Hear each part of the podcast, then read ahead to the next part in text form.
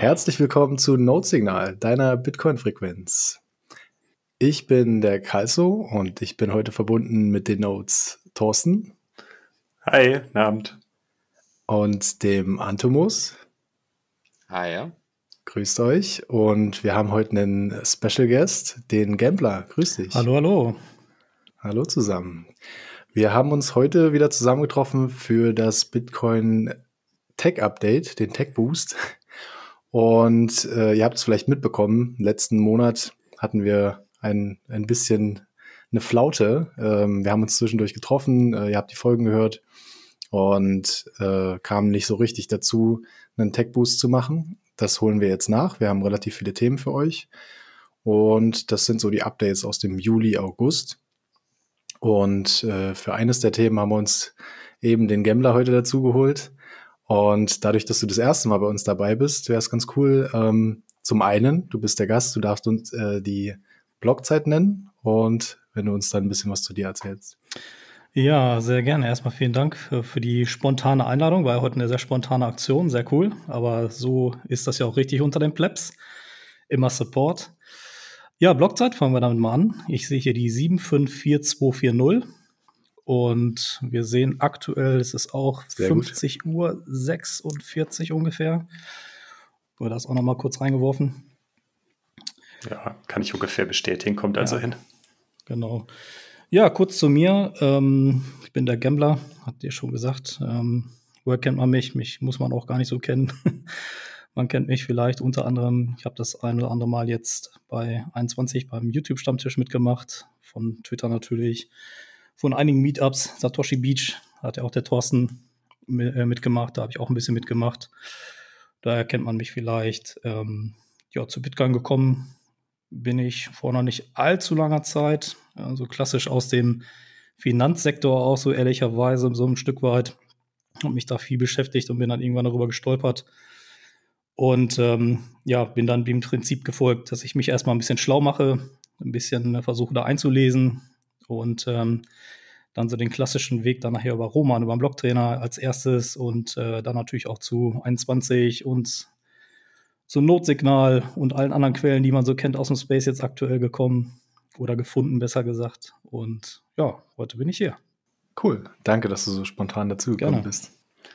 Genau, wir haben heute äh, wieder an, wie der Kasus gerade schon gesagt hat, dass, äh, wir haben heute einige Themen auf der Agenda, dadurch, dass wir letzten Monat nur den Raspberry Blitz in all seinen Details mit dem, äh, mit dem Root 2 besprochen haben. Deswegen äh, kommen wir jetzt noch ein paar zusätzliche Themen, die letztes, in den letzten zwei Monaten äh, neu auf die Agenda aufgepoppt sind.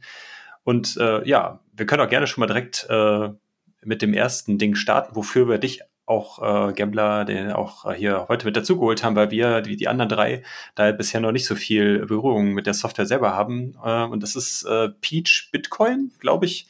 Oder einfach nur Peach. Ich weiß gar nicht genau, wie die, wie die App selber heißt, aber zumindest heißt die Webseite peachbitcoin.com. Genau. Ähm, ja, das ist eine Peer-to-Peer App für Android und iOS, wo man äh, No KYC-mäßig äh, Bitcoin kaufen und verkaufen kann. So sieht das aus, genau. Also Peach Bitcoin ist, Peach Bitcoin ist richtig, genau. Ähm, die haben auch eine Webseite, peachbitcoin.com, ähm, wo man sich äh, noch vor kurz, vor kürzlicher Zeit ähm, im Prinzip einen Zugang holen konnte für diese Beta-App, nenne ich es jetzt mal. Da sind die noch fleißig am Machen. Ich glaube, dieser äh, Zugang für Neue-User ist jetzt aktuell geschlossen. Ich glaube, die haben da aktuell zugemacht ähm, und äh, sind erstmal noch so ein bisschen in, einer, in so einer Tech-Phase und verbessern und probieren aus und machen und tun. Ähm, ja, ich hatte die Chance, da erstmal Shoutout an äh, Tanzen an der Stelle, der den hier bestimmt auch später hört, den Podcast. Ähm, der hat mir da nämlich, als der auf der Honey Badger war, unter anderem jetzt ja auch mit, mit äh, Jan Paul zusammen von euch. Ähm, der hatte mir dann irgendwann mal gesagt, hier Peach Bitcoin, gerade gehört, total super. Ja, und wie du schon sagtest, das ist eine Peer-to-Peer-Plattform quasi ähm, auf dem mobilen Endgerät auf iOS oder auf äh, Android. Und äh, es ist sogar so, dass du im Prinzip ähm, hier völlig anonym unterwegs sein kannst. Das heißt, ähm, in Peach ist es so, dass du einfach einen Public Key bekommst. Das heißt, du musst dich hier nicht anmelden, da gibt es keinen Namen. Du musst dich auch nicht mit einer E-Mail oder irgendeinem Passwort registrieren. Der einzige Punkt ist halt, dass du für iOS bezüglich des Testflights dich mit einer E-Mail dort registrieren musst, damit du den Link zugesendet bekommen kannst für diesen Testflight oder für den Zugang dann letztendlich. Aber ansonsten bist du hier ähm, wirklich anonym unterwegs und ähm, ja, hast dann quasi oder kannst wirklich äh, KYC-frei Bitcoin handeln. Das ist also äh, wirklich ziemlich cool. Das ist eine sehr übersichtliche App. Ähm, wenn du die startest, dann hast du im Prinzip ähm, einen weißen Screen, wo du unten vier Möglichkeiten hast. Du hast Buy, Sell, Your Trades und Settings. Ja, aktuell ist es so, dass ihr, wenn ihr den äh, Screen öffnet, bekommt ihr dann die Übersicht und habt die Möglichkeit, ähm, bei Kaufen dann zum Beispiel einen Dropdown zu öffnen. Da, kommt, da habt ihr dann aktuell die Wahl zwischen 50, 100.000, 200.000, 350 und 500.000 Satz. Also in Shitcoin gerechnet sind das zwischen 10 und äh, 100 Euro nach aktuellem Wert. Das könnt ihr dann auswählen und ähm, würdet dann entsprechend äh, auf Next klicken und habt dann die Möglichkeit, äh, dort anzugeben, ähm, wie, ähm, wie ihr bezahlen möchtet. Ähm, das kann man standardmäßig per SEPA machen. Ähm, da gibt es aber auch dann Möglichkeiten wie zum Beispiel Revolut. Da weiß ich, dass das der eine oder andere auch gerne nutzt. Ähm, oder auch, ich habe gesehen, man kann zum Beispiel auch hier Giftcards nutzen, à la Amazon oder sowas ähnliches. Und äh, was ich auch ganz cool finde, man kann so eine Option angeben für lokal in, jetzt muss ich gerade lügen, ich glaube in Slowenien und aktuell in Riga selbst kann man anklicken dann Local. Das heißt, man kann sich dann äh, mit den Leuten sogar ja, im Prinzip äh, vor Ort irgendwie treffen und dann das Ganze in Cash austauschen zum Beispiel. Das finde ich auch ganz nett. Das habe ich jetzt selber noch natürlich noch nicht ausprobieren können, aber ähm, die Option ist auch da. Wie die genau funktioniert, weiß ich jetzt äh, ehrlicherweise nicht. Ja, und ähm, wenn dann dieser, ähm, dieser, nennen wir es mal Trade steht oder dieser Kauf, ähm, dann äh, habt ihr entsprechend die Möglichkeit. Auf der anderen Seite gibt es dann Leute, die natürlich verkaufen und dann könnt ihr äh, sogenannte Matches wählen. Das finde ich ganz interessant. Das heißt, es gibt vielleicht zum Beispiel zehn Verkäufer und ähm, die würden sich dann anbieten mit ihrem, äh, mit ihrem Preis beziehungsweise ihrem Premium, was sie dann da draufschlagen. Und äh, da könnt ihr dann wählen, welchen Match ihr machen wollt. Das heißt, ihr könnt zum Beispiel auch ein, zwei, drei, vier Angebote gleichzeitig wählen. Und der Verkäufer, dann, der dann quasi zuerst zuschlägt, ähm, der kriegt dann den Trade, so gesehen. Und äh, das finde ich eigentlich gar nicht so schlecht. Dann kann man sich das Ganze auch so ein bisschen aussuchen und äh, macht das Ganze ein bisschen oder bringt ein bisschen mehr Wettbewerb.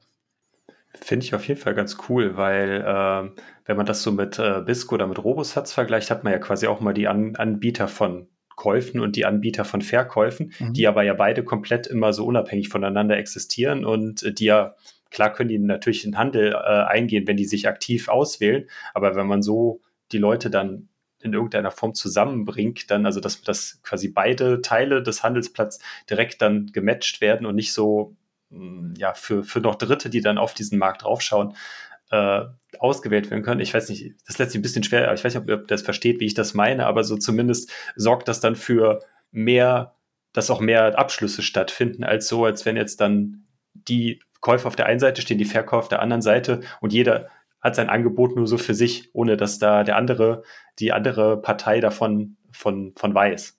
Ja, genau. Du hast einfach eine bessere Übersicht dann so, ne? Du siehst einfach, du hast mehr Leute, die äh, sich gegenüberstehen und, und kannst da auch so ein bisschen frei wählen, ne? Das finde ich, das finde ich halt auch ganz interessant. Man muss vielleicht noch dazu sagen, Peach selber ist ähm, keine, ich nenne das mal aktive Bitcoin-Wallet. Das heißt, ihr gebt dann für den Trade zum Beispiel auch eine Bitcoin-Adresse ein. Ähm, das wäre jetzt in dem Fall so, dass ihr wirklich die span, äh, äh, scannen könnt oder entsprechend dann äh, per Copy-Paste zum Beispiel über ein XPub von eurer Bitbox oder ähnliches. Äh, also eine einzelne Adresse, wohl bemerkt. Man kann noch kein äh, X-Papier nutzen in der Art und Weise. ähm, und dann würdet ihr pro Trade halt oder äh, pro Kauf meinetwegen äh, jeweils eine Adresse eingeben müssen, die dann äh, genutzt wird. Und ähm, ja, funktioniert erstmal richtig gut. Also ich habe das jetzt ein paar Mal gemacht mit kleineren und auch dem äh, größeren Beträgen. Und ähm, ja, selbst wenn jetzt, ich sag mal, da Angebote auf der anderen Seite sind, die äh, aktuell nicht interessant sind, weil zum Beispiel das Premium dann zu hoch ist, ähm, das haben wir dann bei den ersten Trades gesehen, zum Beispiel bei den 500.000 Satz war das dann so, dass da einige Verkäufer waren, die hatten dann irgendwie so ein Premium von, von äh, teilweise 10% und mehr drin. Das ist dann natürlich nicht so ganz so interessant, ne? obwohl man natürlich auch sagt, für Non-KYC zahlt man ein gewisses Premium, bin ich schon dabei. Ähm, irgendwo gibt es da natürlich Grenzen und ähm, ja, da muss man diesen Match eigentlich auch gar nicht eingehen. Ne? Also man kann dann da warten ähm, und selbst wenn es gar kein Angebot gibt, bekommt man eine Anzeige von wegen hier, wir suchen dir ein Match und sobald er da ist, kriegst du dann in der App eine entsprechende Anzeige, äh, also wirst dann informiert, kriegst eine Mitteilung und äh, dann kannst du darauf eingehen. Das heißt aber, trotzdem müssen bei jedem Trade beide Seiten nochmal zustimmen. Also das heißt, genau. ähm, wenn ich jetzt da reingehe und sage, ich möchte so und so viel kaufen zu dem, dem Kurs und dann finde ich jemanden, der was ähnliches anbietet, das wähle ich aus und er muss dann aber auch nochmal matchen, damit es dann zustande kommt. Ganz also genau. das heißt, ich finde das natürlich bei Mobile alles ein bisschen einfacher, weil man oft das Handy in der Hand hat. Aber so wie man BISC benutzt, dass man einfach sagt, okay, man stellt morgens ein paar Angebote rein und lässt das einen Tag überlaufen und guckt, was abends halt weggegangen ist, wäre in dem Fall dann so nicht möglich. Nee, genau, da musst du dann schon noch aktiv handeln. Ich bin auch ein BISC-Fan und nutze das eigentlich auch, genau. Und der Unterschied ist, wie du schon richtig gesagt hast, Du musst einmal selber matchen und äh, wenn du das gemacht hast, dann wird es aktiviert und dann äh, kriegst du unten auch eine Nachricht, äh, Waiting for Seller, der muss dann auch matchen und dann kommt halt entsprechend der Trade auch zustande. Okay. Das ist eigentlich ganz interessant, das, das verändert so ein bisschen so die, die Vor- und Nachteile, die man eben so bei, bei Biscut, in, äh, wenn man entweder derjenige ist, also der Maker, der eben ein Angebot erstellt, hat man ja in der Regel also geringere Gebühren, genau. aber dafür kann man nicht entscheiden, wann der Handel stattfindet. Das heißt, man ist halt eher den, der, der Volatilität ausgesetzt. Und wenn man eben der Taker ist, ist es eben genau andersrum, zahlt man die Gebühren. Aber dafür kann man genau gucken, okay, jetzt ist gerade irgendwie 2% Dip, jetzt schlage ich zu. Und das ändert das natürlich ein bisschen wieder, dass das ein bisschen mehr ein Spiel wird. Okay, jetzt plötzlich geht der Kurs runter, ich will jetzt kaufen. Derjenige, der verkauft, sagt, uh, okay, vielleicht warte ich noch mal eine halbe Stunde, ob wir wieder hochlaufen oder nicht. Ähm, weißt du, ob da irgendwie auch irgendwelche, also hat man eine gewisse Zeit oder ist es dann eingeloggt, wenn ich jetzt sage, okay, für den, den Kurs will ich das kaufen und plötzlich haben wir 10% geht's nach oben, bin ich dann dem ausgesetzt, wenn er dann zustimmt? Ja, du bist insofern an den Trade gebunden, wenn du gematcht hast und dein äh, Peer hat auch gematcht, dann bist du, also da ist der Trade erstmal gestartet. Ähm, du kannst den zwar dann immer noch canceln, das geht auch, aber das wirkt sich dann negativ auf deine Reputation aus. Also ähm, im Gegensatz zu, also bei BISC ist ja so, dass du zum Beispiel auch so eine so ein Security Deposit machst, der ist ja in der Regel mhm. irgendwas zwischen, ich sag mal, 15 und 50 Prozent, je nachdem, was, äh, wie die Leute das mögen. Ähm, das gibt es hier bei Peach aktuell noch gar nicht. Ähm, ob das kommt, bin ich mir nicht ganz sicher. Ähm, die Frage hatte ich mal gestellt, ja, war die Antwort nicht so ganz so eindeutig. Aber du hast dann, du, also du kannst den noch abbrechen, äh, so gesehen, den Trade dann, aber das wirkt sich halt negativ auf die Reputation aus und du kriegst dann so ein, nennen wir es mal so fünf Daumen, die nach oben zeigen, die werden dann so als Scoring gewertet, so ein Stück weit. Und äh, da kriegst du so eine, so eine Marke als entweder Fast Trader oder Ambassador oder sowas. Und ich glaube, je mehr Trades du einfach machst, desto höher steigst du da quasi im Rang und desto eher ähm, ich sag mal, bist du, nennen wir es mal, seriöser Käufer.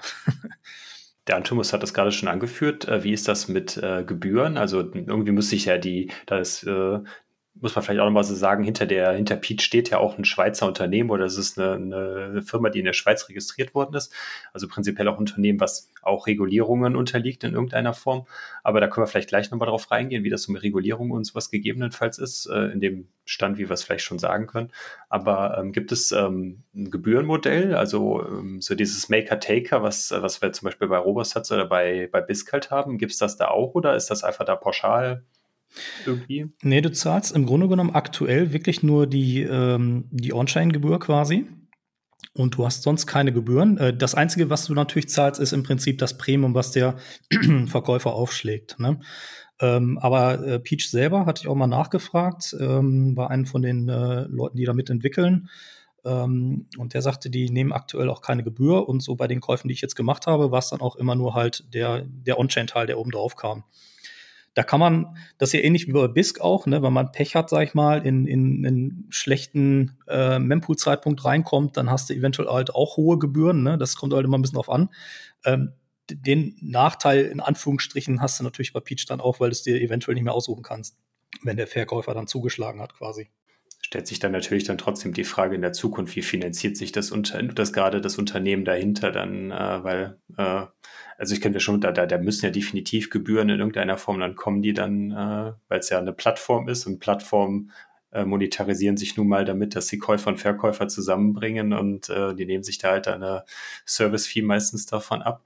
Weil wenn sie es nicht tun würden, dann äh, kommt man wieder ganz schnell in den Bereich, äh, man zahlt mit seinen Daten in irgendeiner Form und das ist bei einer Peer-to-Peer ähm, Exchange oder Börse oder Marktplatz, wie auch immer, dann auch schon, schon, das ist schon sehr spooky. Ja, das stimmt. Also, also ich glaube auch, dass sich das nochmal ändern wird. Spätestens dann, wenn das Ganze dann wirklich auch so, sag ich mal, groß gelauncht wird. Oder gelauncht ist es ja schon, aber wenn es dann in die, in die Masse läuft quasi. Ähm, was aber nochmal wichtig zu verstehen ist, äh, wie ich am Anfang sagte, man, man hat im Prinzip alle Daten auf seinem, auf seinem Telefon. Also man lädt die App runter und im Prinzip sind alle Daten auf dem Telefon. Man muss dann auch ein Backup machen und der einzige Zugang im Prinzip zu seinen Daten, damit man auch seine Reputation zum Beispiel nicht verliert, ähm, das ist das Passwort für die App. Das heißt, das ist ganz wichtig. Ähm, das sollte man auf keinen Fall verlieren, weil man dann quasi sein, sein Pub-Key so gesehen, also sein, sein Synonym, nenne ich das mal, verliert. Ne? Ähm, das ist ganz wichtig. Aber ich denke auch, dass das sich in Zukunft noch mal verändern wird. Ähm, Finde das aber auch ehrlicherweise nicht schlimm, weil wenn das eine faire Gebühr ist, ist ja auch ein, ein super Produkt und äh, dann darf natürlich auch einer gerne daran was verdienen am Ende. Ne? Das ist dann schon okay. Absolut. Ähm, und auch, also ich habe gesehen, das ist aktuell auch nicht Open Source, also es wurde nicht Open Source irgendwie entwickelt. Ist das was, was noch kommen wird? Hast du da Infos, äh, ob die das äh, öffnen wollen? Habe ich auch mal nachgefragt, äh, in der Telegram-Gruppe bei denen auch. Und ähm, da sind die am Überlegen, ob die es Open Source bringen. Und es ist per Default auch noch nicht über Tor. Muss man vielleicht auch noch mal dazu sagen. Da sind die aber auch dabei. Soll auch kommen. Und ähm, ja, ich denke mal, das sind vielleicht auch die Gründe, warum die jetzt aktuell dann auch den Userzugang dann äh, insofern geschlossen haben, dass keine neuen User auf die Plattform kommen, sondern dass jetzt erstmal mit dem äh, arbeiten, was, was da ist. Ne?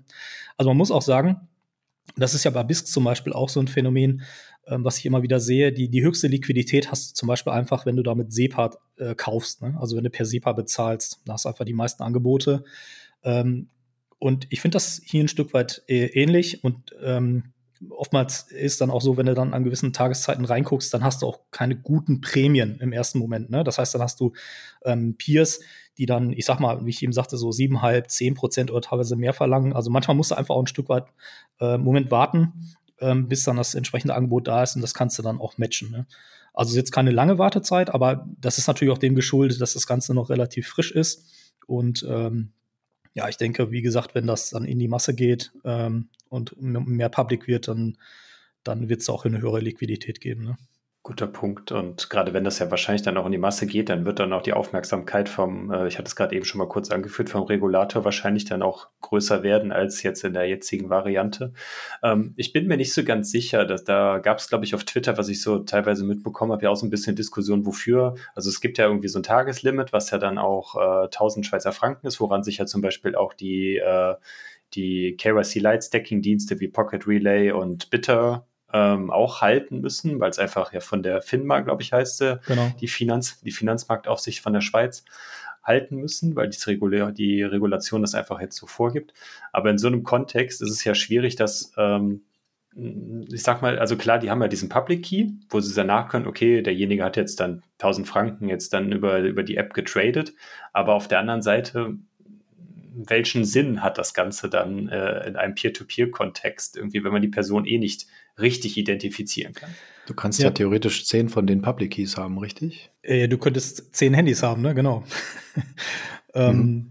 Das ist ein sehr guter Punkt. Die Frage habe ich auch schon gestellt. Äh, da gab es auch noch keine Antwort drauf. Aber es ist ähm, per Fakt so, dass du unter, unter den Settings bei deinem Account findest du halt auch dein Public Key und da stehen die Trade Limits auch drin. Das heißt, ähm, das sind halt ähm, diese Daily Trading Limits von äh, knapp 1000 Euro äh, aktuell, je nach Kurs, äh, je natürlich in Schweizer Franken bewertet. Ähm, und dann das Yearly Limit, also das Jahreslimit, das was bei knapp äh, 100.000 Euro liegt. Das ist so. Und ich denke mal, das müssen die einfach machen, weil die halt ja im Prinzip sagen, ein Handy ist eine Person, um es mal äh, so auf den Punkt zu bringen. Aber klar, man könnte das theoretisch äh, ein Stück weit umgehen, was wir natürlich keinen empfehlen, ist schon klar. Ähm, aber ich denke, dass die sich da natürlich ganz einfach an die Regeln halten wollen. Und ähm, ja, deswegen ist das wahrscheinlich so, ne, dass sie es so machen. Was man aber dazu sagen muss, okay. ist, also Peach selber ähm, bekommt keine Daten von dem Trade. Ja, das heißt also, man hat wirklich nur den Austausch mit dem Peer. Das ist ähnlich wie bei BISC. Das heißt, mein Trading-Partner, mein Peer, bekommt dann eventuell, wenn ich zum Beispiel per SEPA bezahle und ich dann da meine Überweisung tätige, dann kommt er einen Buchungseingang und sieht dann natürlich gegebenenfalls auch einen Namen und hat dann die IBAN, ja. Aber Peach selber gibt an, dass sie keine Informationen sehen und haben. Und das finde ich halt auch schon ziemlich cool, weil dadurch natürlich auch insgesamt der Datenaustausch sehr limitiert ist und nur mit Peer gegenübersteht. Okay, das heißt, man gibt in der App gar nicht an, also man muss jetzt nicht wie bei BISC irgendwie ein Konto dahinterlegen, dass der andere weiß, okay, von den, den Daten oder von dem, dem Bankkonto wird jetzt was überwiesen, darauf muss ich jetzt achten. Der hat eigentlich gar keine Ahnung, man weiß nur irgendwie, um welche Summe geht's jetzt und wartet und dann kriegt man einfach irgendeine Überweisung von irgendeinem Konto, von irgendeinem Namen und solange die Summe stimmt, dann kann man das abhaken. Ja, du gibst, äh, du gibst unter deinen Einstellungen als Zahlungsmethode dann, wenn du den Trade startest, äh, gibst du schon dein äh, SEPA-Konto an. Das machst du schon. Okay. Und da ist auch ein Name drin, aber Peach äh, sagt, die Daten sind nur verschlüsselt und die sind ja nur auf deinem äh, Telefon. Das heißt, die liegen jetzt nicht irgendwo auf einem Server, sondern sind wirklich nur auf deinem Endgerät und werden dann entsprechend ausgetauscht. Ne? Damit der, der Peer dann auch weiß, okay, das ist mein Trading-Partner und wenn er dann einen Zahlungseingang bekommt, ähm, dann kann er es zuordnen. Das wird auch, äh, da wird auch darauf hingewiesen, ähnlich wie bei BISC, dass man halt darauf achten soll, ne, dass das dann auch derjenige ist und nicht irgendjemand anders oder irgendein Name steht da oder wie auch immer. Da gibt es dann im Zweifel dann auch, genau wie bei BISC, auch beispielsweise diesen Dispute. Ne? Also wenn man, wenn da irgendwas schief läuft. Und ein Punkt zum Beispiel ist auch, ähm, ich hatte ja gesagt, bei den, bei den Kauflimits zum Beispiel habt ihr aktuell maximal 500.000 Satz. Und ähm, einer der Gründe, warum du da aktuell noch nicht viel mehr traden kannst, ist, dass es einfach nicht lukrativ ist für potenzielle Betrüger, so nenne ich es jetzt mal, ähm, da jetzt irgendwie schief zu handeln, weil du halt kein Security Deposit hinterlegst. Ja, du hast ja dann kein Skin in the Game so gesehen, ne? Und damit da nichts schief geht, ist das erstmal auf kleiner Flamme gehalten. So wurde es zumindest erstmal erklärt. Und ich denke mal, da werden die in Zukunft dann entsprechend aufstocken. Hm. Ja, das mit dem, äh, dass die Daten nur auf dem Gerät sind, äh, wäre natürlich dann, dann, dass man da beruhigt sein könnte, wenn die äh, Applikationen geopen sourced werden, damit man das auch dann nachvollziehen kann, weil so muss man jetzt dann im Endeffekt ja natürlich den, äh, den Entwicklern vertrauen, dass damit nicht irgendwo die Daten woanders hingeschickt werden in irgendeiner Form. Äh, das wäre dann halt dann da der Punkt dann dazu. Ähm, genau. Jetzt habe ich den Punkt vergessen, was ich eigentlich gerade noch sagen wollte. Dann habe ich noch einen. Ähm, äh, und zwar äh, haben die schon irgendwie gesagt, wie so die Roadmap aussieht, also wann ähm, die das launchen wollen oder ob es da noch weitere Beta-Phasen, Runden geben werden oder irgendwelche weiteren Entwicklungen, die noch kommen? Nee, habe ich jetzt ehrlicherweise nicht mitbekommen. Ich war jetzt auch die letzten zwei, drei Tage mal nicht in dem in den Telegram-Chat und habe nicht alles mitgelesen, ehrlicherweise. War viel los auf der Arbeit. Ähm, nee, kann ich leider echt gerade gar nichts zu sagen, aber ähm, können wir nochmal nachschauen. Also können wir gerne nochmal nachreichen, aber weiß ich jetzt aktuell gerade auch nicht. Wir packen es auf jeden Fall in die Show Notes, äh, auch den Link zu dem Telegram-Kanal, können wir gleich mal reinschreiben. Und dann kann sich jeder da informieren. Ich habe auch recht hohen FOMO, das hier gerade zu verpassen. Ich hatte kurzzeitig äh, Zugriff, aber habe dann irgendwie nicht rechtzeitig eine Mail eingereicht. Bin mal gespannt, ähm, das auch selber nutzen zu können und wann es und wie es weitergeht. Cool. Ja, ich finde es ich find's wirklich super, weil du halt wirklich ähm, ja im Prinzip einfach nur noch mit dem Mobilgerät jetzt mal gerade eben entscheiden kannst, alles klar, ähm, jetzt wird's interessant, ähm, ich drücke hier mal gerade ab, kauf was oder auch verkaufen, je nachdem, wie man halt äh, unterwegs ist. Ähm, und hat dann auch so ein Chatfenster mit dem Peer, kann sich austauschen. Der Peer selber wird einfach auch nur mit so einer Peach-Nummer angezeigt. Ne? Also du siehst auch keinen Namen oder so, du hast keine E-Mail. Also eigentlich ist das alles schon ziemlich gut. Ne? Also schon ziemlich bullish für Non-KYC-Käufe, würde ich sagen. Also ist echt ziemlich cool. Ich finde es wirklich richtig gut die lokalen Sachen, was du sagtest, äh, das geht aber nur in anderen Ländern, also ähnlich wie damals Local Bitcoins dann in Deutschland verboten wurde, ist das hier auch so? Ja, genau. Du kannst äh, bei diesen äh, Local-Käufen, wenn ich das, wenn ich das auswähle, dann kannst du ähm, ähm, da nur auswählen. Ich glaube Riga und genau, du kannst sagen Local Options. Nee, Entschuldigung, Local Options ist Portugal und Spain Und dann kannst du unten Cache auswählen. Das ist dann äh, nur Slowenien.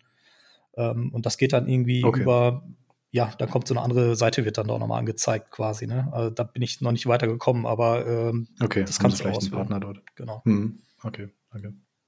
Das war bei Local Bitcoins, das wurde hier verboten. Ja, genau. Es ist jetzt auch gefährliches Halbwissen, aber ich, ähm, ich weiß, dass Local Bitcoins in Deutschland nicht geht und es gab wohl da mal auch Probleme, dass es eben von der Plattform genommen werden musste, also dass in Deutschland das nicht mehr funktionierte. Wo es in Europa noch funktioniert und ob überhaupt, das weiß ich jetzt leider auch nicht. Gutes ähnliches Beispiel ist auch Azteco, diese, diese Lightning Voucher, die du in so Shops kaufen kannst. Das ist hier für die deutschen Zuhörer äh, oft so in den östlichen Ländern möglich. Also direkt, wenn du an die Grenze kommst, an allen Tankstellen, Shops und so, kannst du dann eben so ein Lightning Voucher kaufen. Und das geht leider in Deutschland auch schon nicht mehr. Ich glaube, da gab es auch mal eine Beta-Phase mit, mit äh, über Telegram. Das hatte ich mal getestet. Das war eine ähnlich coole ähm, Non-KYC-Lösung. Aber ja, jetzt muss man eben ein bisschen weiterfahren. Stimmt, das, das habe ich auch mal gemacht. Äh, Azteco, da gab es wirklich mal diese Telegram-Lösung. Das habe ich auch mal probiert. Ich, ich bin aber auch hier bei Peach äh, gerade noch mal bei den, bei den Payments. Und du kannst halt, ähm, um das noch mal vielleicht einmal zu vervollständigen, du hast halt Banktransfer über SEPA und dann hast du Online-Wallet. und da kannst du zum Beispiel PayPal, Revolut oder Wise nutzen. Also selbst PayPal funktioniert. Ähm, dann Giftcards, was ich sagte, da ist aktuell wirklich nur Amazon gemeldet. Local wäre dann Portugal, Spanien, wie ich eben sagte, und dann halt Cash in äh, Slowenien aktuell. Das sind so die Optionen. Ist aber wieder abhängig von deinem ähm, Peer, dass der das akzeptiert, richtig? Weil wenn die genau. dann sagen, PayPal möchte ich nicht, genau, dann ignoriere ich das. Ja, Alles genau. Mhm. Eine Frage, die jetzt noch aufgekommen ist. Ähm, ich gehe aber wahrscheinlich davon aus, dass es noch nicht möglich ist.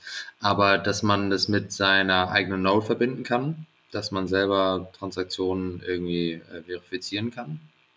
Ja, sehr guter Punkt. Ähm, bin ich auch noch gar nicht so, habe ich auch noch gar nicht so drüber nachgedacht. Ähm, aktuell geht's nicht. Ich gucke gerade bei den Einstellungen auch noch mal so ein bisschen, aber nee, da kann man nichts auswählen. Aber du hast ja gesagt, dass äh, man gibt da eh nur eine, Leit eine, eine ähm, On-Chain-Adresse an. Ne? Also ja. dass die das Peach selber ja, also die Applikation selber hält ja keine Wallet in dem Sinne. Ne? Ja, also du bist halt einem Pubkey, was ja im Prinzip eine Bitcoin-Adresse ist, auf einer Wallet. Ne? Also im Prinzip, ich muss gerade selber mal überlegen, das kann ja auch dann gar nicht funktionieren. Ne? Du musst ja wahrscheinlich über die laufen. Ne? Das geht ja gar nicht anders dann, ne? Weil du bist, ähm, ja, das ist ja im Prinzip ist das ja eine, eine Wallet im Background, wenn du so möchtest, ne? Es ist ja so. Die du nur nicht aktiv nutzt im Sinne von Senden und Empfangen, sondern du nutzt es halt in dem Sinne, in dem du ja, mit deinem Peer austauscht, aber du hast halt eine eigene Bitcoin-Adresse, auf die du empfängst quasi, ne? Genau. Und die App registriert ja auch, wenn eine Transaktion vollständig ist. Also wenn eine Transaktion durchgegangen ist und zeigt an Pending oder dann irgendwie confirmed oder zeigt die irgendwas an von der Transaktion an sich, wenn die durch ist? Nee, das siehst du ehrlich gesagt gar nicht. Du hast dann so ein Trade-Fenster ah, okay. ähm, und wenn du gezahlt hast, dann musst du unten auch nochmal bestätigen, dass du sagst hier Payment Made, also auch wieder ähnlich zu BISC zum Beispiel. Ähm, aber du siehst dann äh, nicht irgendwo im Hintergrund, ähm, ob jetzt da irgendwo was noch äh, transferiert wird, beziehungsweise ähm, ähm, confirmed wird im Sinne von, äh, von Blöcken oder so. Das siehst du ehrlicherweise nicht. Das Einzige, das heißt, was. Sowohl, sowohl die, die Verkäuferseite als auch die Käuferseite muss im Falle eines Trades aktiv eine Transaktion ausführen. Außerhalb der App. Einmal entweder eine Bitcoin-Transaktion, wenn ich jetzt verkaufe, dann mhm. muss ich eine Bitcoin-Transaktion in einer externen Wallet machen. Und auf der anderen Seite, der Käufer muss eine externe Transaktion, jetzt SEPA, wie auch immer, ähm, auch außerhalb der, der, der, App machen. Also nee, ich glaube, der, ich glaube, ich glaube, der, der Verkäufer, der muss äh, über seine Escrow-Adresse seine Funds erstmal bereitstellen, bevor das losgeht. Bevor der Aha. überhaupt sein, genau, der kann dann äh, sonst mhm. sein Angebot gar nicht reinstellen. Und mhm. ähm, du kannst selber halt auch, entweder wenn da irgendwas schieflaufen sollte und du hast einen Dispute oder so, bekommst du deine Funds halt auf die Adresse zurück, die du angegeben hast für den Trade. Oder gibst selber mhm. eine Escrow-Adresse, eine, eine, separate nochmal an. Das kannst du auch machen dann. Okay. Genau. Okay. Aber eben, okay. Aber dann, das heißt, die, die App selber zeigt einem jetzt nicht an, okay, die Funds, die ich jetzt verkaufen möchte, die ich da in Escrow reingeschickt habe, sind jetzt schon confirmed oder noch nicht. Das wäre ja auch für einen für einen Käufer ja auch interessant zu wissen, ne, kann er die noch Double spenden oder nicht. Ja, das Ähm, stimmt.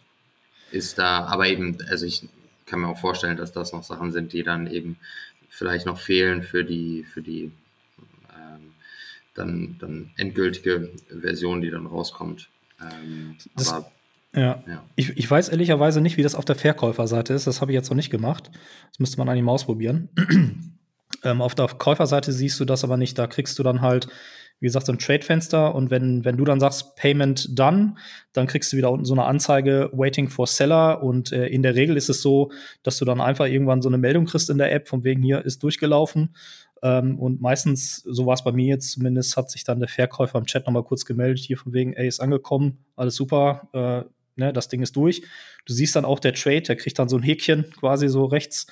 Ähm, und der ist dann in deinen Past Offers in so einer Liste ist der abgebildet und äh, dann kriegst du irgendwo entsprechend dann, wenn du jetzt, was ich von deiner Bitbox eine Adresse genutzt hast, wo du deine Funds drauf haben wolltest, dann siehst du dann irgendwann in deinem eigenen Blog Explorer, was los ist, ob es angekommen ist oder nicht, genau. Mhm. Okay, das würde aber bedeuten, dass man ja trotzdem immer eigentlich noch eine externe Wallet braucht. In irgendeiner Form, die man, Genau. auf die man Zugriff hat. Das heißt, so eine komplette All-in-One-Lösung, jetzt sage ich für so komplette Neulinge, also man oder man braucht einen Block Explorer im Zweifelsfall um zu gucken, um diese Adresse, die man halt angegeben hat, zu überwachen, ob die Transaktion dann durch ist. Äh, dann muss man natürlich auf die Blockzeiten auch wieder warten, klar. Ähm, aber es, ja, macht, glaube ich, das jetzige Modell dann äh, ich, ich weiß nicht, ob es dann so zumindest, also es ist zumindest nicht so einfach, glaube ich, wie, wie es vielleicht noch sein könnte dann, ne? Das stimmt, du brauchst auf jeden Fall eine Wallet, ne? Und du hast dann ähm, nach dem Step, nachdem du sagst, okay, wie viel Satz willst du zum Beispiel kaufen und nachdem du dann äh, zum Beispiel, was ich SEPA gewählt hast, du möchtest dann so zahlen, hast du dann im nächsten Schritt äh, die Möglichkeit, äh, dann kriegst du die Abfrage, what's your Bitcoin Address? Und da kannst du entweder mit dem, mit dem Handy quasi scannen, ne? Also kannst zum Beispiel, was super gut geht, ist, wenn du deine Bitbox nutzt mit der Bitbox App oder Sparrow, kannst du ja super den QR-Code scannen dann gerade eben schnell äh, oder per Copy-Paste halt. Und die haben aber dann unten schon auch äh, einen entsprechenden Verweis, I don't have a wallet und ähm, empfehlen hier in dem Fall im Hintergrund Moon Wallet, ähm, die man ja auch so gängig nutzt und kennt. Ähm, und da kannst du dann entsprechend über eine Mobil-Wallet deine, deine Adresse generieren. Aber ich gebe dir recht, klar, das äh, wäre vielleicht ein Feature, was dem Ganzen äh, noch mehr helfen würde. Ich bin mir aber auch nicht sicher, ob es vielleicht einen guten Grund gibt, warum sie es eben nicht so gemacht haben. Ne? Also da bin ich nicht, technisch noch nicht ganz hinterher gestiegen, was da der, die Idee ist oder der Grund ist. Nur kurzer Einwurf, Moon Wallet mit zwei U für alle, Genau. die, die es nicht kennen. Können wir auch direkt auf jeden Fall noch in die Show Shownotes packen. Ähm, und apropos Shownotes, also wir packen den Telegram-Kanal rein. Wer das jetzt äh, nicht abwarten kann, äh, die Informationen, der kann da mal nachfragen. Und ansonsten würde ich sagen, packen wir in den nächsten Tech Boost jeg jeglichen Up jegliches Update zu dem Thema, weil das scheint ja doch eine ganz interessante Sache zu sein, was sich da entwickelt. Und auf jeden Fall werden wir euch auch wissen lassen über den Telegram, äh, über unseren Telegram- und Twitter-Kanal, wenn es wieder neue Zugänge gibt. Genau, dann würde ich gerne mal überleiten, so ein bisschen zum nächsten Thema. Wir waren gerade so bei ähm, Schwierigkeiten von Wallets und nicht so einfach. Und wir haben jetzt ein Thema mitgebracht, äh, was einige Sachen richtig einfach machen könnte. Äh, ich bin ganz heiß drauf. Ich hoffe, Antumus, du kannst uns ein bisschen was dazu erzählen. Äh, und zwar QR-Codes, die für Lightning und On-Chain funktionieren. Äh, Unified QR Codes äh, nennt sich der ganze Spaß. Ähm, das, also jeder, der schon mal äh, Transaktionen gemacht hat, sowohl on-chain als auch mit Lightning, weiß, dass es äh, unterschiedliche Daten sind, die man da austauschen muss zwischen dem Empfänger und dem ähm, Sendenden. Ähm, bei on-chain ist es eben eine, eine Adresse und bei Lightning ist es eine Invoice, so nennt man das. Ähm, und die enthalten unterschiedliche Informationen. Ähm, und somit muss man bei jedem, bei jeder Transaktion sich erstmal absprechen, okay, was, äh, worüber möchte man jetzt äh, Gelder verschicken? Ähm, welche Möglichkeiten hat sowohl der Empfänger als auch der Sendende? Und hier ist jetzt die ähm, Lösung, dass man in einen QR-Code sowohl die Bitcoin-Adresse als auch eine Lightning Invoice ähm, hinterlegt. Und dass die Wallet, mit der man diesen QR-Code scannt, ähm, automatisch erkennt, dass beide Informationen dort enthalten sind und je nachdem, welche Präferenzen man hat, ähm, kann man da ein Default setzen, dass halt immer automatisch Lightning genommen wird oder automatisch äh, On-Chain genommen wird, ähm, aber dass der Benutzer oder äh, dass die Wallet auch selber entscheidet, je nachdem, wie die Gebühren gerade sind und so weiter, welche Summe man senden möchte. Äh, da kann es, kann jede Wallet ganz unterschiedliche Kriterien ähm, festsetzen, aber dass der Benutzer gar nicht mehr unbedingt wissen muss, dass es jetzt über On-Chain oder über Lightning gegangen ist. Der scannt einfach nur ähm, einen QR-Code und dann geht die Zahlung durch. Ähm, und genau, das ähm, Ganze ist eben auf dem BIP 21 aufgebaut, ähm, also beste BIP überhaupt. Ähm, und hier können eben in den Zusatz, ähm, also da ist eben hinterlegt, dass, dass man in einen Zusatzbereich weitere Informationen hinterlegen kann und da wird eben dann die ähm, Invoice hinterlegt und das kann eben die Wallets dann auslesen. Gibt es schon erste Umsetzungen? Also gibt es Wallets, die das schon integriert haben, den Standard? Ähm, grundsätzlich, da das eben ein, ein, BIP ist, das eben gut bekannt ist, ähm, war es, ist eben die Integration sehr einfach. Ähm, auf der Seite ähm, bitcoinqr.dev ähm, gibt es da auch eine ganz schöne Übersicht. Ähm, da kann man auch selber testen mit der eigenen Wallet, die man hat, ob das funktioniert oder nicht. und da sind schon, also fast alle großen äh, Wallets sind da schon getestet worden. Und die meisten können diese QR-Codes lesen. Ähm, und eben in den meisten Fällen extrahieren sie dann einfach nur die Hauptinformationen und das ist eben die Bitcoin On-Chain-Adresse. Ähm, bei ein paar weiteren, ähm, wie zum Beispiel Blue Wallet, Breeze, BTC Pay, Moon, Phoenix, Simple Bitcoin Wallet, ähm, Wallet of Satoshi und Zap. Ähm, bei denen, die können auch dann die Lightning Invoice äh, extrahieren aus diesem QR-Code. Und aktuell ist aber nur BTC Pay Server, das sind die einzigen, die aktuell auch diesen QR-Code erstellen können. Ähm, das heißt, ähm, lesen können eben, wie gesagt, und, und auch beides benutzen, die, die ich gerade vorgelesen habe. Ähm, und fast alle anderen Wallets können zumindest die, die On-Chain-Adresse extrahieren, äh, dass sie wenigstens das nutzen können. Ja, das ist natürlich für Moon Wallet vielleicht echt ein ziemlich geiles Feature dann in der Zukunft, ne? weil Moon Wallet selber hat ja auch nur eine Balance, die man entweder per Lightning oder per On-Chain sieht oder nutzt. Ne? Das ist eigentlich ziemlich cool.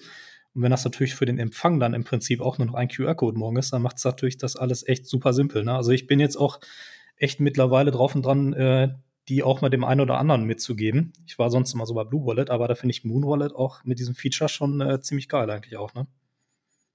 Absolut, auf jeden Fall. Also das passt perfekt in deren System rein. Ähm, ich meine, das das, wo viele Leute schon seit Jahren jetzt irgendwie diskutieren, dass man irgendwann an den Punkt kommen muss, dass man als Benutzer gar nicht mehr verstehen muss, was da der große Unterschied ist und äh, was ich in welcher Situation benutze und äh, so weiter, dass sich eigentlich eine Zahlung immer so anfühlt wie eine Zahlung, ein Empfang immer wie ein Empfang. Äh, wie das jetzt genau über welche Kanäle läuft, muss nicht zwangsläufig ähm, da offensichtlich sein. Ähm, ich denke, es wird immer die Leute geben, die gerne mehr Kontrolle haben müssen äh, oder wollen, ähm, gerade wenn es halt um so Sachen geht wie Privacy und so äh, Coin Control und solche Themen ähm, will man schon mehr äh, Kontrolle dann haben. Ähm, und ich hoffe, dass da die, die Wallets auch solche so Advanced Settings dann anbieten, dass man sagen kann, okay, ich möchte hier und da äh, mehr Informationen bekommen und mehr Entscheidungen selber treffen, aber dass man als Default erstmal einfach ähm, so ein sehr einfaches äh, so User Experience bekommt. Ähm, das ist auf jeden Fall ein weiterer Baustein äh, in dem Ganzen, äh, dem Ganzen näher zu kommen. Finde ich auch gut, weil äh, gerade, ähm, also das, was du angesprochen hast, ist jetzt ja eigentlich eher ein Feature für, sage ich mal, für so Desktop-Wallets oder sowas in der Richtung mit Coin Control und sowas, weil zum Beispiel bei einer äh, Mobile Wallet habe ich das jetzt in der Form, ist zumindest fällt mir bewusst jetzt keine ein, also weil Coin Control hat, macht natürlich auch nur Sinn bei äh, On-Chain Wallets in dem Sinne. Dann, äh, aber zumindest meines Erachtens gibt es keine Mobile Wallet, wo man das in der Form großartig benutzen kann, jetzt abgesehen vielleicht von, äh, wobei selbst da sind ja auch alles Lightning Wallets. Gibt es da einen? Blue Wallet kann man Samurai. das ganz gut. Also mit Samurai auf jeden Fall ähm, kann man Ja, ähm, da sehr äh, so, so kleinkariert äh, entscheiden, welche UTXO man irgendwie versenden will. Ähm, aber eben, das ist auch eine Wallet, die eben sehr, also nicht sehr so freundlich ist für, für neue, neue äh, Bitcoiner ähm, und eben sehr gezielt auf, auf so äh, Privacy ähm, und deswegen auch ein bisschen komplizierter und nicht so intuitiv. Ähm, bei Blue Wallet, glaube ich, hat man auch die Möglichkeit äh, zu wählen. Genau, da geht das auch. Ja. Ja. Ähm, genau. Und eben, das, also es wäre schön, eben, da, dass man da einfach unterschiedliche Optionen hat, äh, auch innerhalb von einer Wallet, dass man sagen kann, so mach alles für mich ähm, und ich will einfach, dass es funktioniert oder eben ähm, ich will da irgendwie selber meine Entscheidung treffen. Ähm, Das mag ich bei dem Blue Wallet Ansatz. Die haben halt die Option Advanced Settings und dann hast du eben alle Möglichkeiten. Und vorher siehst du eben nur so die Standard-Features. Aber ja, die könnten noch einfacher sein, da gehe ich voll mit. Also Gambler, du hast das ja schon gesagt, dass dann Moon eigentlich die ganz gute Option ist, wenn du neue Leute Orange pillst. Ich habe immer Blue Wallet genommen, weil ich dachte, naja, die kommen schon noch an den Punkt, wo das, wo das ein oder andere Feature vielleicht dann wichtig wird. Und dann kann man das wieder verbinden. Aber wo wir gerade bei Privatsphäre sind äh, und wenn ich so auf die Uhr gucke, würde ich ganz gerne schon zu dem nächsten Punkt übergehen. Es sei denn, es kommt jetzt noch eine konkrete Frage zu dem Thema. Aber ich sehe Kopfschütteln, deswegen würde ich sagen, äh, gehen wir mal zu Private Lightning über. Und ähm, ich glaube, auch da hattest du, Antomus, äh, ganz gut recherchiert. Ich sehe in unseren Notizen einige Einträge.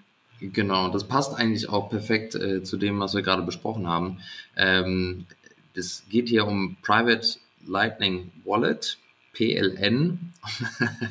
also das N steht für Wallet. Ähm, da haben die sich bei der Namensgebung ähm, ist da, also ist ein bisschen was schiefgelaufen, aber naja gut. Also auf jeden Fall ist es Private Lightning Wallet. Ähm, und das ist äh, entwickelt von Tony und Futurepol. Ähm, und die hatten vor einem Monat oder so äh, auch eine längere Dispatch-Folge mit Matt Odell. Ähm, also wer da mehr in, in die Tiefe gehen möchte, kann sich das nochmal anhören. Ähm, aber die haben eine Lightning Wallet entwickelt, die ist noch nicht verfügbar, aber soll bald verfügbar sein, ähm, die eben auf die private Nutzung von Lightning ähm, dann ausgerichtet ist. Und hier haben die auch einen relativ oder wollen einen sehr radikalen Ansatz nehmen, indem sie eben sehr viele Leitlinien ähm, aufgeben für den Nutzer, dass man sich also echt anstrengen muss, da irgendwie ähm, was falsch zu machen. Aber entsprechend sind die Möglichkeiten recht limitiert. Also ähm, jeder, der sich mal mit Lightning und Privatsphäre beschäftigt hat, weiß, als Empfänger ist Lightning nicht sonderlich prickelnd, was die Privatsphäre angeht. Und als sendende Person ist es wunderbar. Ähm, also da äh, gibt es ein paar kleine Sachen, aber in, der Regel ist es schon sehr, ähm, sehr gut. Und das liegt eben daran, dass man als Empfänger ähm, eben viele Daten dem anderen übergeben muss. Ähm, also alles von der ähm, Public Key, von der eigenen Node, dann die, ähm, die, ähm, also die Routing Hints und wenn man dann auch noch einen, einen privaten, einen privaten Channel hat, dann ähm, sind eben zusätzlich so, so äh, Hints, äh, muss man eben also so, so Hinweise, die man geben muss, damit er überhaupt eine Route zu dieser privaten ähm, Kanal findet und so weiter. Also es sind relativ viele Informationen, die man da preisgibt. Und als sendende Person schickt man das sowieso ähm, durch so ein Onion-Routing-System. Also da ähm, bekommt immer nur, also kann jeder auf diesem ganzen äh, Pfad immer nur ein Hop weit sehen. Ähm, entsprechend ist man da relativ gut abgesichert als sendende Person. Entsprechend haben die jetzt äh, die Entscheidung getroffen, mit dieser Lightning Wallet kann man nur versenden. Man kann nicht empfangen. Ähm, es ist eben relativ radikal, aber dafür ähm, sagen sie, okay, das ist das Einzige, wo wir sicher sind, das können wir garantieren, dass man da dann relativ gute Privatsphäre bekommt. Ja, das hört sich auf jeden Fall mega spannend an. Ähm, ich ich habe da vielleicht auch noch einen kleinen Schill und zwar der beim Stefan Livera Podcast gibt es eine Folge, ich weiß jetzt gerade die Nummer echt nicht, aber mit dem T-Bust von ist ein Entwickler, der bei ähm, von diesem großen Laden, wie nennt man den, Async oder Async, ich habe keine Ahnung, wie man das richtig ausspricht. Ähm, ja, Async. Async, mhm. genau. Mhm. Ähm, und der hat diese ganzen Themen rund um äh, so Privacy Lightning mit dem Road Blinding zum Beispiel auch und solche Sachen da auch sehr gut erklärt. Ich glaube, das sind ja auch die Dinge, die du jetzt gerade angesprochen hast, Antomus, ne? die da auch mhm. eine, eine, Rolle mitspielen. Ähm, das ist ziemlich spannend. Ich finde das ziemlich gut. Und ähm, für jeden, der da mal irgendwie sich noch ein bisschen ähm, mit beschäftigen will, der kann da auch gerne mal reinhören. Der T-Bast erklärt das da wirklich sehr, sehr gut. Äh, ist einer meiner Lieblingspodcasts, aber Stefan Livera, den können wir vielleicht auch nochmal verlinken. Ja, machen wir auf jeden Fall. Dann packen wir das auch, das, äh, äh, Thomas, was du gerade gesagt hast, den Talk mit dem, äh, mit Odell, dann auch genauso noch, dass wir das alles verlinken für die Leute, die da nochmal reinhören wollen. Aber ja, macht gerne weiter. Perfekt. Genau, und eben eine weitere Sache, ähm, die auch ganz cool ist, ähm, die ich so jetzt in dem Maß jetzt noch nicht gesehen hatte für Lightning Wallets, ist, dass man ähm, man hat jetzt nicht eine On-Chain-Wallet in der Lightning Wallet, wie man das sonst kennt, dass man halt erstmal einfach Gelder an irgendeine Adresse schickt und dann von dieser Adresse aus Kanäle öffnet, ähm, sondern wenn man einen Kanal eröffnen möchte, dann ähm, sendet man eben eine gewisse Summe ähm, direkt zur Kanaleröffnung quasi. Und dann wird ein neuer Kanal eröffnet und diese, dieser Kanal bekommt auch innerhalb der App eine eigene Node. Das heißt, jedes Mal, wenn ich neue Gelder in diese, in diese Lightning App, in diese Wallet reinlade, wird jedes Mal eine neue, einen neuen Kanal, ein neuer Kanal aufgemacht und es gibt auch kein Wechselgeld. Also es gibt keinen, kein, äh, äh, der Rest, der übrig bleibt, es wird immer die gesamte Summe genommen ähm, und damit ähm, also im Endeffekt hat man dann für jeden Kanal eine eigene Node. Es gibt eine Root Node, so nennen die das, die die ganzen so komplizierteren ähm, Aufgaben übernimmt, wie zum Beispiel eben die so Root ähm, Finding, also so, dass man die Pfade äh, kalkuliert zu, zu dem Empfänger, dass man so ein, so ein äh, Routing Graph aufbaut, also einen ganzen einen Graphen des gesamten Netzwerks und so weiter. Also das sind mehrere so größere ähm, so, so äh, Rechenaufgaben, die eben diese Root Node übernimmt und die einzelnen kleineren Nodes von jedem Kanal, die übernehmen nur den Channel State. Und dadurch hat jeder Kanal eine eigene ähm, Channel ID und eine eigene Pubkey und damit sind die einzelnen UTXOs von den einzelnen Kanälen nicht miteinander verbunden. Okay, das heißt also, lass mich das auch nochmal verstehen. Das heißt wirklich, du machst für jede Zahlung immer einen Kanal auf, hast keinen Change, was ja schon mal gut ist, weil du dadurch ja keinen, also keinen Rest, ne, was du sagtest, habe ich verstanden, ne? Ist richtig? Genau, also nicht für jede Zahlung, äh, sondern jedes Mal, wenn du eine Deposit quasi in deine in okay. deine Wallet machen möchtest. Dann machst du eine neue, einen neuen Kanal auf. Okay, da, das ähm, war meine Frage. Okay, dann genau. Und dann, dann benutzt man das ganz normal wie jede andere Lightning Node. Da kann man so viele Zahlungen hin und her machen, wie man möchte mit jedem Kanal. Mhm. Ähm, aber man kann jetzt nicht sagen, ich packe jetzt irgendwie ähm, eine Million Sat in meine Wallet rein und eröffne dann hier einen Kanal und da einen Kanal und da einen Kanal, sondern jedes Mal sage ich, okay, ich möchte jetzt einen neuen Kanal öffnen und muss das von externen eine Transaktion reinschicken und die gesamte Summe wird in diesen Kanal reingepackt. Und jedes Mal wird eine neue Node auf, äh, aufgesetzt für diesen Kanal. Das heißt, alle so Channel ID und so weiter, die ganzen Identifikatoren für diesen Channel äh, sind unabhängig. Ähm, und somit hat man nie eine, eine Verbindung ähm, zwischen diesen, ähm, diesen einzelnen Kanälen, außer wenn man dann aktiv nach dem Schließen die Coins wieder äh, zusammenmerged oder wie auch immer. Kann ich beeinflussen, welche Kanäle geöffnet werden oder ist das komplett random? Also kann es potenziell auch ins Leere gehen? Ich, ich erreiche jetzt eine Note und komme dann da nicht mehr raus und kann nicht mehr bezahlen? Gibt es das Risiko? Also ich nehme an, ich glaube, das ist so, dass man eben schon auswählt, wie bei einer normalen Node eben auch, äh, wie bei einer normalen Lightning Wallet. Ähm, ich möchte hier und hier in eben eine, eine, einen Kanal aufmachen mit der und der Summe. Ähm, und anstatt das einfach aus dem integrierten Wallet, On-Chain-Wallet dann abzuziehen, ähm, muss man das von extern äh, reinschicken. Aber das ist jetzt nicht so, dass man einfach was reinschickt und es wird random irgendwohin ähm, im Kanal geöffnet. Also das, da hat man schon die Kontrolle drüber. Gibt es da äh, jetzt schon irgendeine Implementierung davon oder ist das rein konzeptionell aktuell? Also dass man da, dass das irgendwie als äh, mobile Applikation entwickelt worden ist, als Desktop, als oder als Konsolenanwendung? Gibt es genau, da schon irgendwas? Auf einer, ich habe den Namen jetzt gerade nicht mehr im Kopf, aber das ist auf jeden Fall auf irgendeiner Basis äh, programmiert, dass es ähm, native auf Desktop und auf Mobile funktioniert, sowohl iOS als auch äh, mhm. Android. Mhm. Ähm, und die entwickeln das auch Open Source. Ähm, also ich, da gibt es Code, den man sich angucken kann, aber es gibt jetzt noch keine App, die so gelauncht ist, ähm, offiziell. Genau, wir hatten hier Sensei Core geschrieben, das wohl die Basis sein soll. Das ist zumindest genau. das, was ich aus dem, aus dem Konzeptpapier gesehen habe, was auf dem LDK ähm, von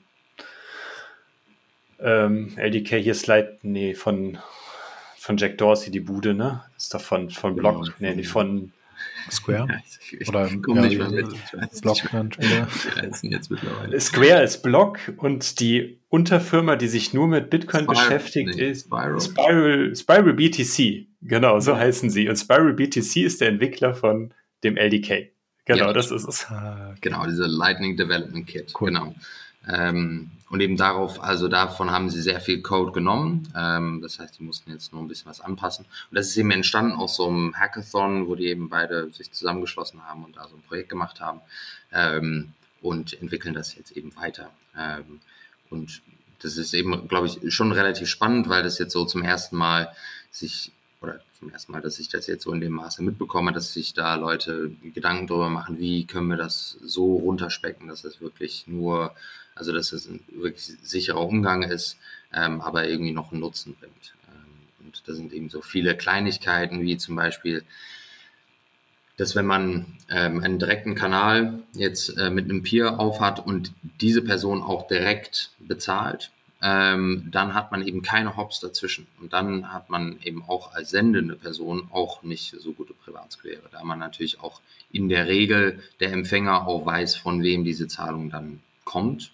also im echten Leben oder irgendeine andere, ähm, jetzt ob das jetzt ein Online-Shop ist oder ähm, man steht am Stand und kauft ein T-Shirt, wie auch immer, gibt es irgendwie eine Verbindung zwischen dem Empfänger und dem Sendenden.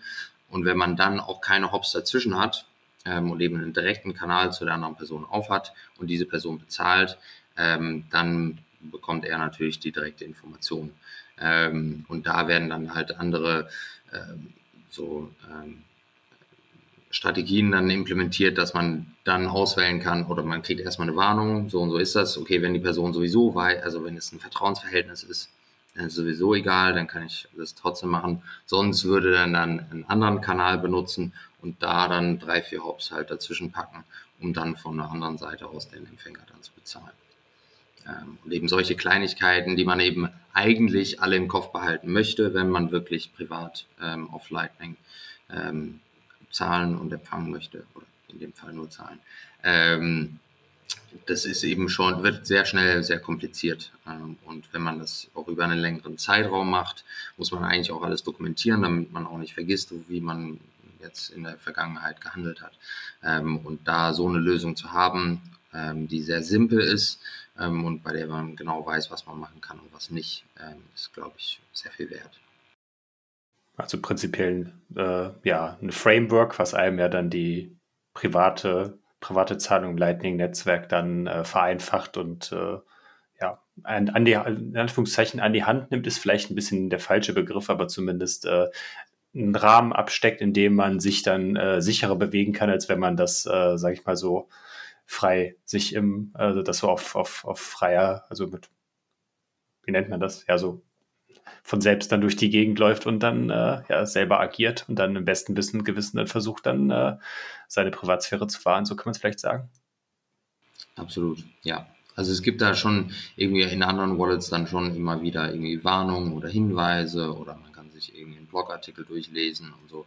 Aber wie man das dann genau in der Praxis umsetzt, ist oft irgendwie trotzdem immer noch eine Frage aus. Man setzt sich jetzt wirklich intensiv langfristig damit auseinander und selbst immer dann macht man immer wieder Fehler. Ähm, und so ist es, glaube ich, schon, gerade wenn man halt so ein Wallet hat, mit der man einfach mal auf so einem so einer Konferenz wie jetzt in Riga zum Beispiel, irgendwie wurde so viel mit Lightning bezahlt und so und das ist alles irgendwie, da quatscht man mit den Leuten und hat so viele Eindrücke und so viel irgendwie geht da ab. Da ist das Letzte, woran man denkt jetzt, oh, mit welcher UTXO sende ich jetzt hier hin und dahin und wer könnte. So, da will man gar nicht drüber nachdenken. Man will irgendwie, dass es funktioniert und man will, ähm, dass es einfach einfach ist. Ähm, und klar werden dann immer wieder Situationen aufkommen, wo man dann doch mal was machen möchte, äh, was jetzt irgendwie von der Wallet aus dann nicht geht. Aber in der Regel, wenn wir ehrlich sind, haben wir die meisten dann sowieso zwei, drei auf dem Handy, äh, dann nutzen wir halt die anderen. Sehr gut. Das rundet das Thema doch ganz gut ab, oder? Wenn jetzt keine konkreten Themen mehr sind, dann würde ich sagen, gehen wir noch zum nächsten Thema über. Wir haben noch zwei auf der Liste. Äh, und zwar hatten wir uns notiert letzten Monat äh, Border Wallets. Hat sich das einer von euch angeschaut? Kann da einer was zu sagen? Ich habe relativ viel Recherche betrieben. Deswegen, aber gerne, wenn jemand schon weiß, was es ist, könnt ihr gerne schon mal starten. Ja, also ich kann nur kurz äh, mal sagen, also ich habe das erste Mal davon gehört, ähm, als ähm, der MTC das ähm, bei Bitcoin Beach Retreat in Wales jetzt im Juli äh, war das, ähm, hat er das zum ersten Mal vorgestellt. Ähm, da hat er eine Präsentation gehalten. Ähm, und ich habe das auf der Agenda vorher gesehen, so da kommt irgendwann, ich wusste gar nicht, dass er das ist. ähm, das hat noch zwei Tage länger gedauert, bis ich verstanden habe, dass, dass er das überhaupt war. Ähm, aber ich habe nur gesehen, äh, da ist eine, eine, Präsentation über darüber, wie man sich ähm, so äh, eine Private Key im Kopf merken kann. Und ich dachte schon so, uff, okay, das ist auf jeden Fall so, das haben Leute schon oft versucht und das ist oft schief gegangen. Ähm, ob das jetzt wirklich was ist, was man hier so promoten müsste. Ähm, aber gut, ich höre es mir mal an ähm, und saß da und ähm, war hatte eine sehr skeptische Einstellung. Ähm, aber tatsächlich äh, hat es nicht lange gedauert und ähm, der, das Konzept ähm, glaube ich, hat schon so seine Nische. Also es ist nicht in jedem Fall anwendbar und auch nicht für jeden unbedingt geeignet.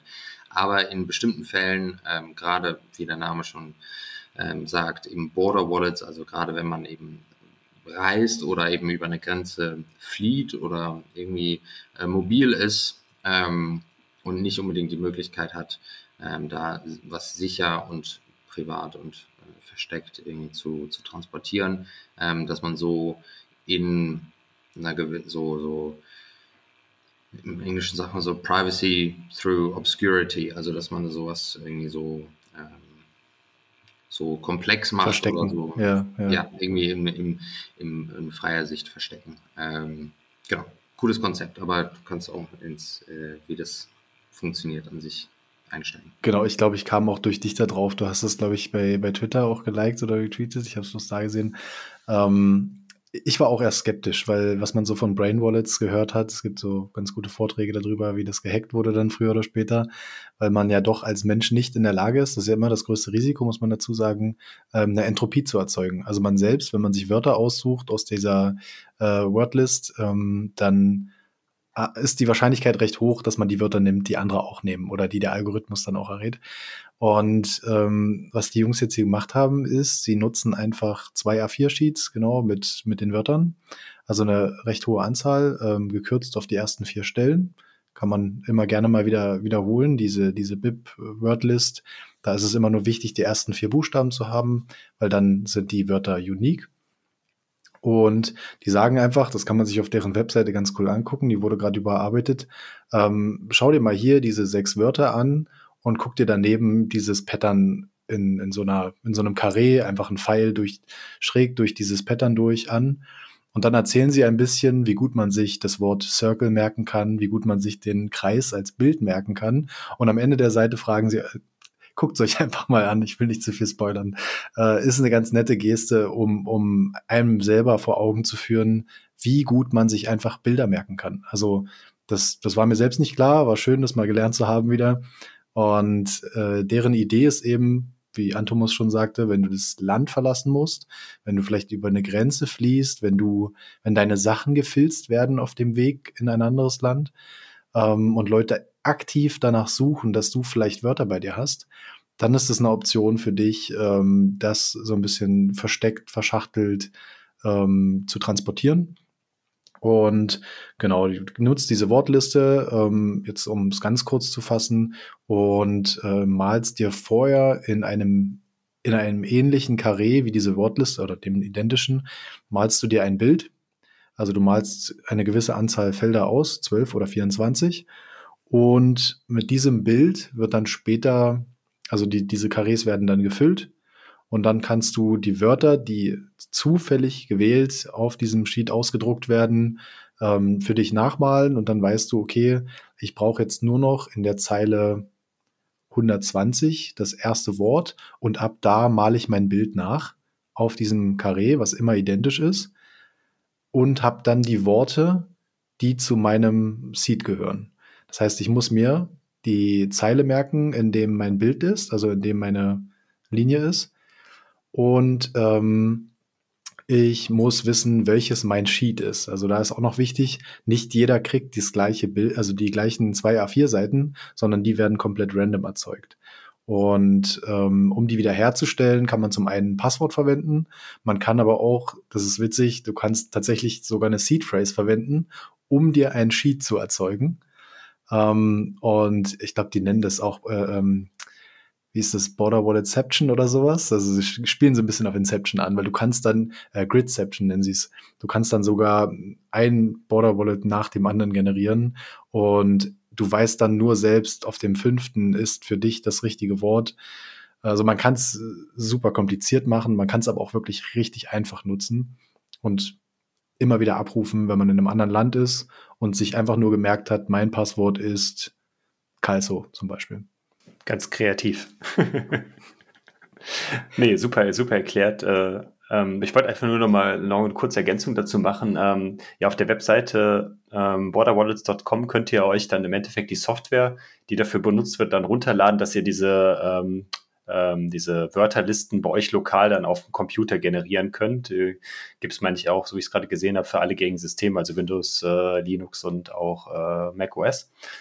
Ähm, das macht es halt im Endeffekt dann auch, äh, dass ihr da niemandem vertrauen müsst. Idealerweise generiert ihr diese Listen auch auf einem Gerät, was offline ist. Das heißt, ihr, wenn ihr, wenn ihr das generiert, dass ihr da die Internetverbindung vielleicht dann trennt, einfach damit ihr dann in dem Moment wisst, okay, äh, die Information, die da generiert worden ist, kann zumindest, auch wenn diese Information oder dieses, äh, die Software meine ich auch Open Source ist, ähm, geht, wird halt nicht nach außen kommuniziert, aber trotzdem einfach, um da sicher zu gehen. Ne? Und auch da das Übliche, was wir, glaube ich, in der ersten Tech Boost-Folge, glaube ich, auch schon mal angesprochen habt, dass ihr da den ähm, die Signatur überprüft, wenn ihr es runtergeladen habt, dass ihr den, ähm, äh, den Privat- bzw. den Schlüssel voll, also die ähm, äh, die, die Checksumme und die Signatur überprüft, dass die Software, die da runtergeladen ist, auch genau dem entspricht, das, was die äh, Entwickler beziehungsweise was auf der Webseite auch angegeben ist, damit ihr auch wisst, dass die Software nicht beim Download oder halt dann auf der Webseite selber dann irgendwie kompromittiert worden ist und so dann äh, ja da eine Backdoor gegebenenfalls eingebaut worden ist. Das nur noch so als Ergänzung dazu. Ja, super, sehr gute Hinweise. Ich habe die Software noch gar nicht erwähnt gehabt. Ähm, genau ich glaube, das, das schließt das Thema auch ganz gut ab. Ähm, genau. Also ein Punkt, den man da, ähm, den hat es auch halb angesprochen, aber dass man das nochmal ähm, dann Highlight draufsetzt. Das war eben das erste, wo ich halt auch dachte, okay, da, da ist irgendwie so ein Haken an der Sache, so, okay, wie, wie lagere ich jetzt oder wie halte ich und, und sichere ich diese, ähm, diese zwei DIN A4 Blätter. Ähm, jetzt muss ich die irgendwo ähm, ich kann die natürlich theoretisch jetzt irgendwo in der Cloud speichern oder so. Ähm, das ist ja genau irgendwie der Sinn der Sache, aber mit Zeit genug könnte das eventuell irgendjemand mal irgendwann auch knacken. So, da würde ich das schon gerne irgendwie offline aber auch halten, aber gleichzeitig auf Papier ist halt auch nicht so geil. Ähm, und da ist eben genau das, dass es eben diese, diese Grids können eben deterministisch erstellt werden aus 12 oder 24 Wörtern ähm, oder nee, in dem Fall sind es zwölf. Ähm, genau. Ähm, das heißt, man hat wirklich eine Seed-Phrase, wie man sie halt normalerweise kennt und jeder würde die auch als eine Seed-Phrase erkennen ähm, und man könnte die auch als eine solche verwenden tatsächlich ähm, und da eben so Dummy-Funds einfach eine kleine Summe drauf halten, dass wenn jemand die findet, ähm, denkt, ja super, ich habe jetzt irgendwie hier die 50 Euro abgegrast. Aber man könnte dann eben diese zwölf Wörter benutzen, um daraus ein, solche, ein, ein, ein solches Grid zu erstellen. Ähm, das heißt, man kann mit den ganzen gängigen Lösungen, äh, Seed-Phrasen in Stahl zum Beispiel zu sichern, kann man alle nutzen, um auch dieses Grid, um diese Border Wallet zu speichern. Und dann muss man wirklich nur diese zwölf Wörter wieder in die Software reinpacken und der erstellt wieder das Grid. Man legt da das Muster oder das Bild, was man gewählt hat, drauf ähm, und hat seine eigentliche Seed.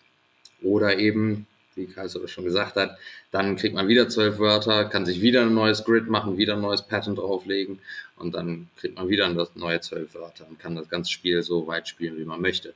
Ähm, das ist, glaube ich, auch der eine große Haken an dieser, diesem ganzen Konzept. Es wird sehr schnell sehr komplex.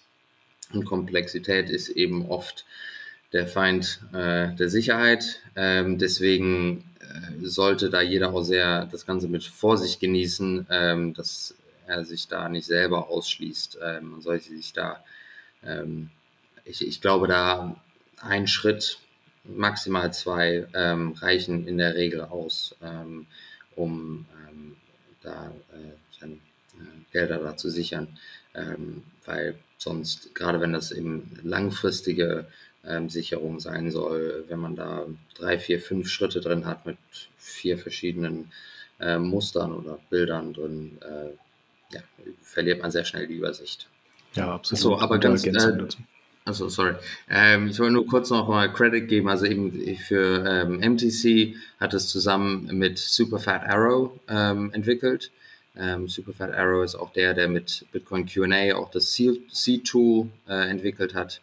Ähm, also der äh, ja, hat einiges zu tun gehabt in den letzten Monaten, aber sehr, sehr coole Projekte, die zwei.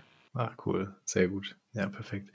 Eine schöne Sache, die noch auf der Seite stand, was ich witzig fand, du kannst dir tatsächlich ja auch einfach random 100 von diesen Sheets machen, die in deiner ganzen Wohnung verteilen, so rein theoretisch, und hast dann nur einen, wo du weißt, okay, an der Stelle liegt aber der Richtige. Aber dann sind wir wieder genau bei dem Punkt, ne? wenn ich jetzt hier umfalle, äh, ich möchte nicht, dass meine Frau dann die ganzen Zettel durchgehen muss.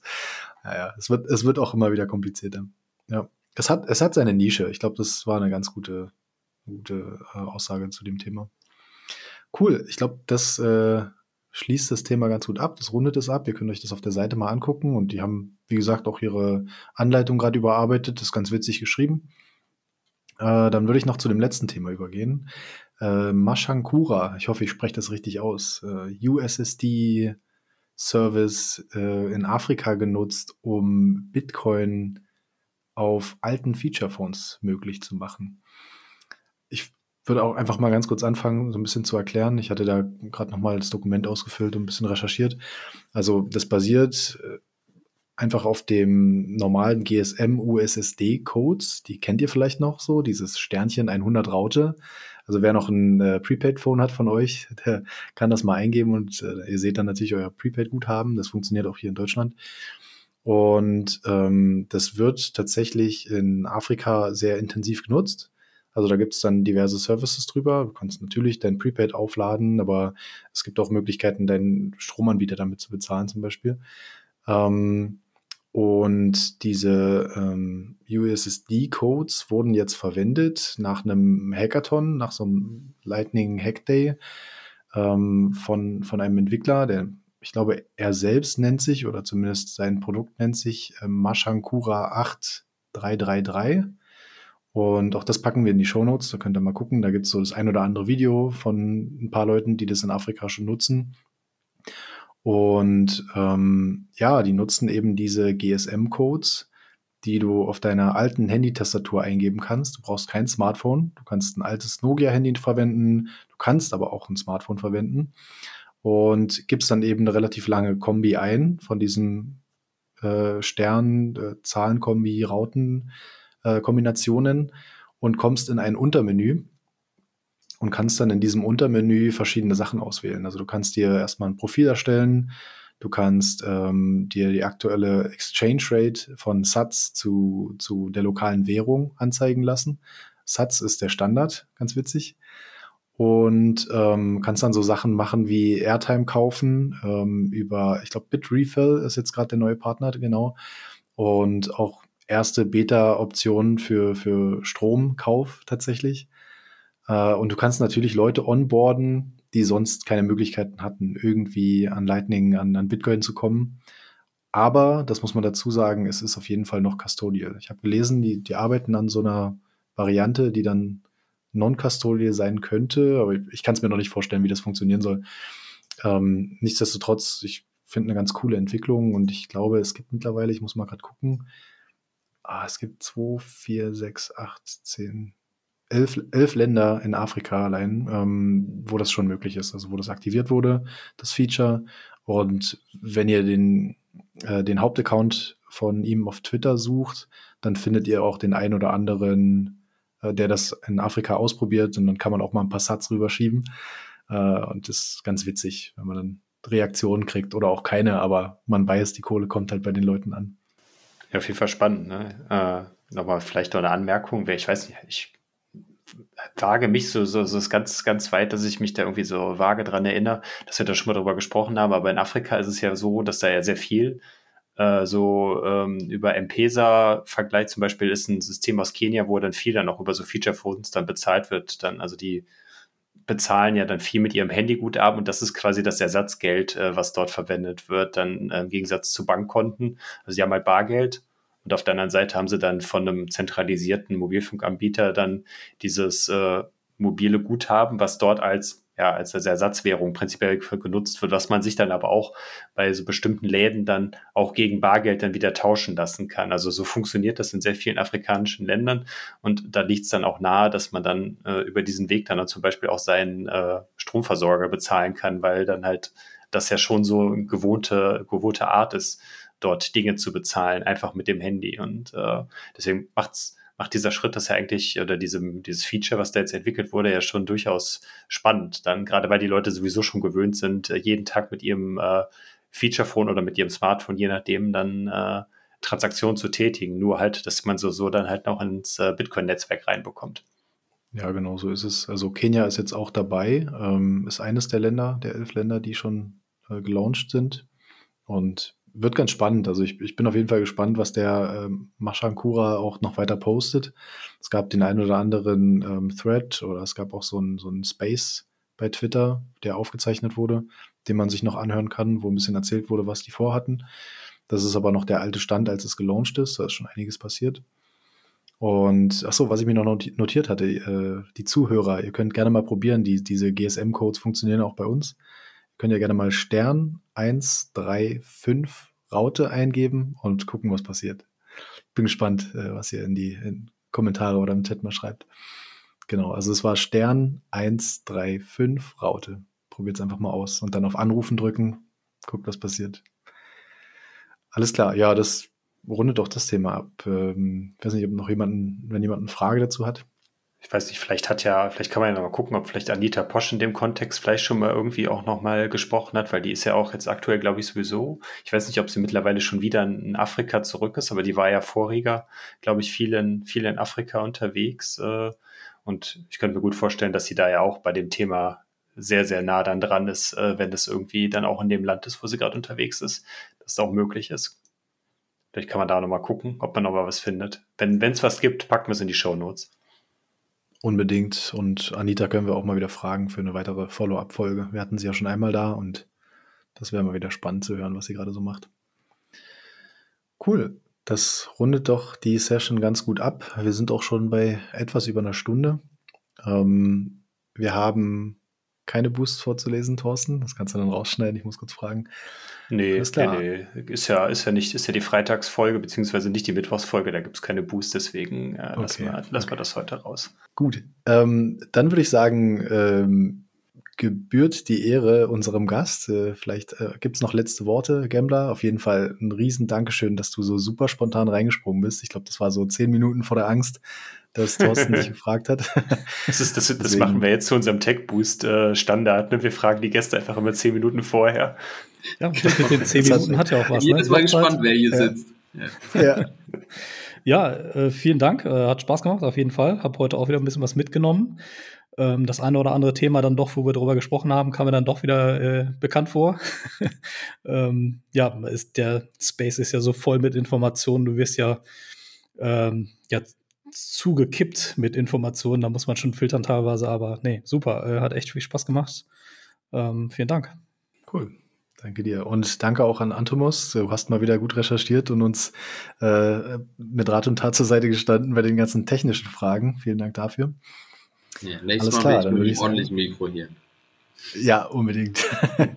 neues Headset, neues Mikrofon. Cool. Alles klar. Dann würde ich sagen, focus on the signal, not on the noise. Macht's gut. Schönen Abend. Ciao, ciao. Ciao. Ciao.